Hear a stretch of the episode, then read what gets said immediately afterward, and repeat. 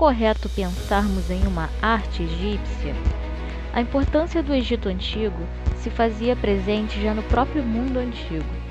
Os gregos, grandes admiradores do Egito, apreciavam-os tanto que não só dialogaram fortemente com a cultura e o cânone egípcio, como nos legaram uma forte impressão sobre o Egito presente até os dias de hoje. O primeiro dos aspectos é que os egípcios não construíram nenhuma definição do que significava arte.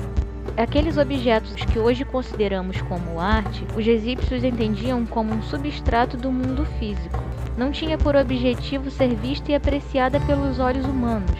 Não é sem motivo que boa parte destes objetos são encontrados em túmulos.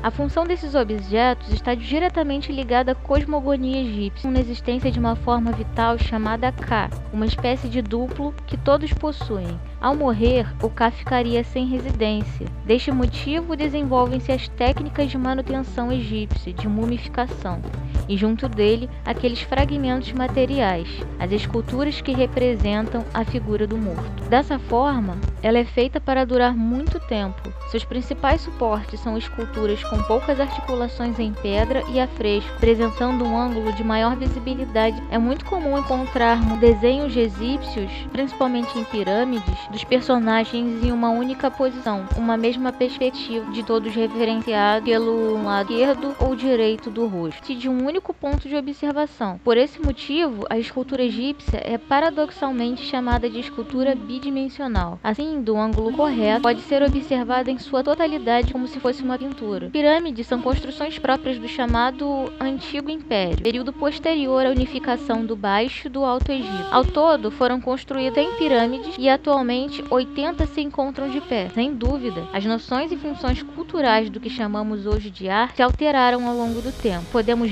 reconhecer o Egito como uma das civilizações mais antigas atualmente referenciadas pelas suas produções artísticas e arquitetônicas.